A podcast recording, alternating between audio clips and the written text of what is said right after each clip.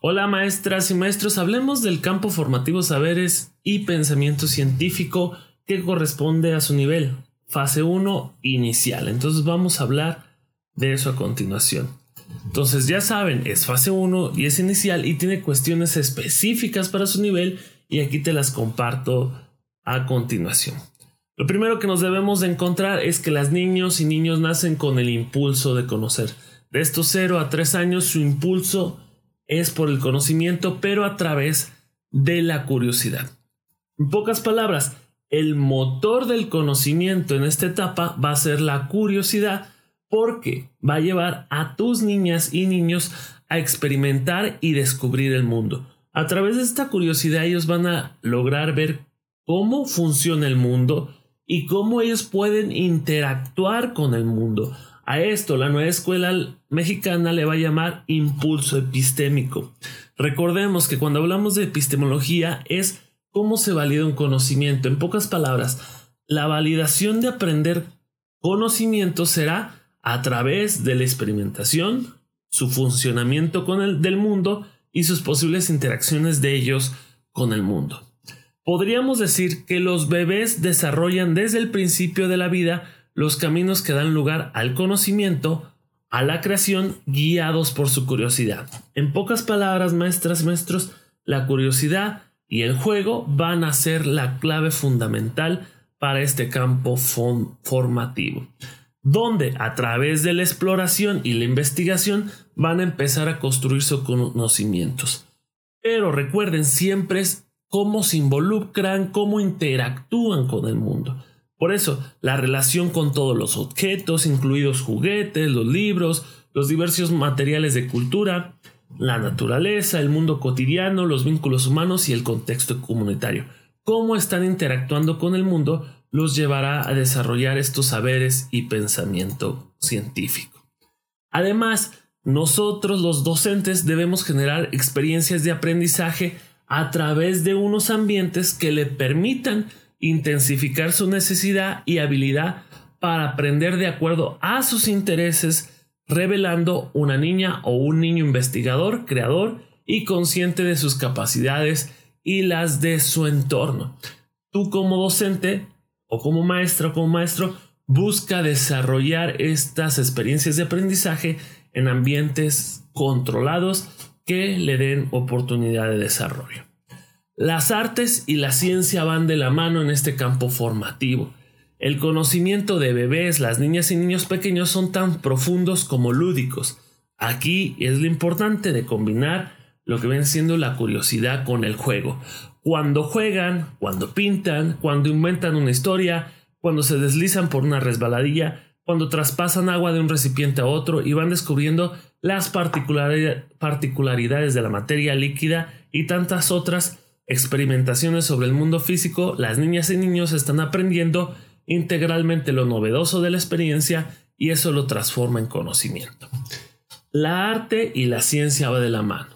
Podemos trabajar la ciencia a través del arte, lo podemos hacer a través del juego, pero sobre todo intentando que esta experimentación que están llevando los lleve a transformar su conocimiento de lo que perciben del mundo y cómo interactúan con el mundo.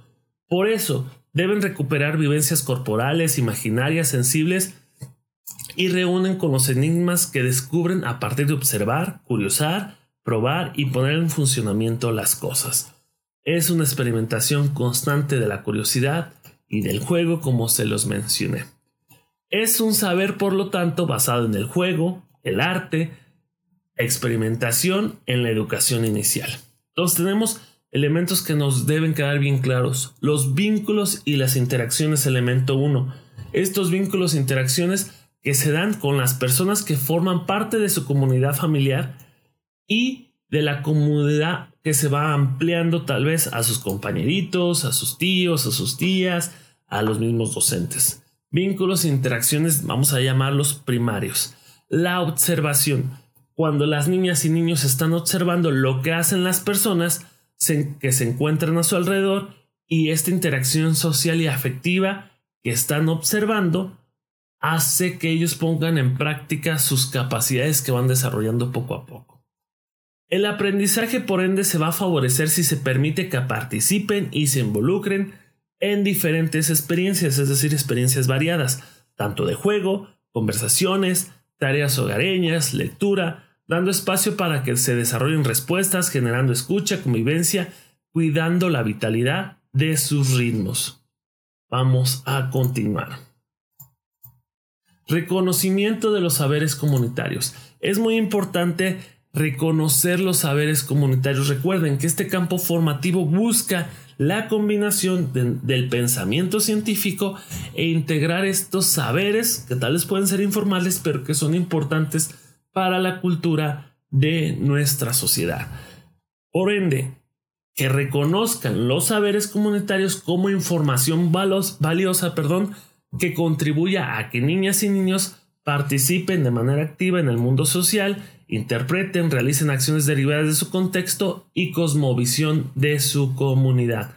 Cómo la comunidad vive e interpreta el mundo para saber después cómo otros a través del pensamiento científico viven e interpretan al mundo.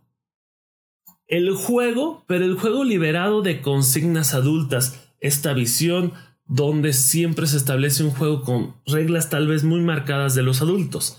Lógico, siempre y cuando está la convivencia sea sana entre los pequeños, ¿no? Muchas veces el agente educativo, o sea, las maestras y los maestros, utilizamos el juego como un recurso para enseñar otras cosas. Pero en el programa de educación inicial el juego va a ser libre y va a estar basado en la iniciativa de niñas y niños, ya que se confía en que pueden crear a través de su inteligencia y pensamiento diversos juegos. Por eso, tu papel cuál va a ser? Va a ser que tú ofrezcas materiales, tiempos y espacios que van a garantizar que el juego se desarrolle de la mejor manera, que las niñas y niños interactúen de la mejor manera y además observarás con atención cómo en cada juego que se va desarrollando puedes hacerlo crecer, puedes facilitarlo para diferentes planeaciones o para futuras actividades. Recuerda, liberar del juego la consigna. Luego entonces el aprendizaje de 0 a 3 años en saberes y pensamiento científico va a estar basado en los vínculos humanos, en la flexibilidad que ofrece el juego, la lectura, las experiencias artísticas científicas sobre el ambiente cotidiano. Entonces, hemos llegado al fin de saberes y pensamiento científico. Como lo puedes ver, ¿dónde partimos? Partimos de la curiosidad de los alumnos y también vamos a trabajar mucho con el juego integrando el arte. Digamos que son tres elementos principales. Curiosidad, juego y artes. Recuerda, estas son las características específicas de educación inicial fase 1. Si te gustó el video, dale like, comparte. Ojo, si quieres las diapositivas que yo estoy utilizando, es decir, mis apuntes, puedes hacerte miembro en Facebook y YouTube y tendrás ese beneficio en PowerPoint. Saludos y nos vemos hasta la próxima. También escúchame en Spotify. Bye bye.